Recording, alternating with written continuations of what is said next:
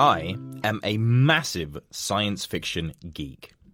Ever since I was young, I've been captivated by tales of interstellar adventure, aliens, robots, and cutting edge technology. I always loved the concept of cyborgs. That's a human robot hybrid. They are ordinary humans who have been enhanced in some way by technology.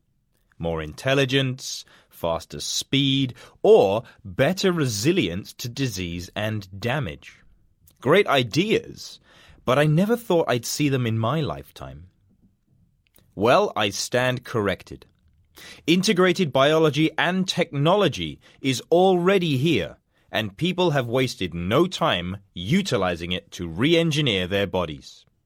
Take, for example, Neil Harbisson, who has an antenna protruding from his head that allows him to hear color. Or Moon Ribas, who has an implant that allows her to sense seismic activity. Now, neither are abilities that I particularly covet, but it's a start. And it doesn't end there. As technology increases, so too will our ability to enhance ourselves through it. One of the latest developments is the graphene tattoo. Not an actual tattoo at all, but more like a patch. The graphene tattoo could revolutionize biomedical monitoring. It looks much like a transparent plaster, but with a gold colored circuit board contained within it. This circuit is the graphene. Graphene is a form of carbon, but it's 200 times stronger than steel and conducts electricity better than gold, which is the component typically used in electronics. The human body is basically an electrical machine.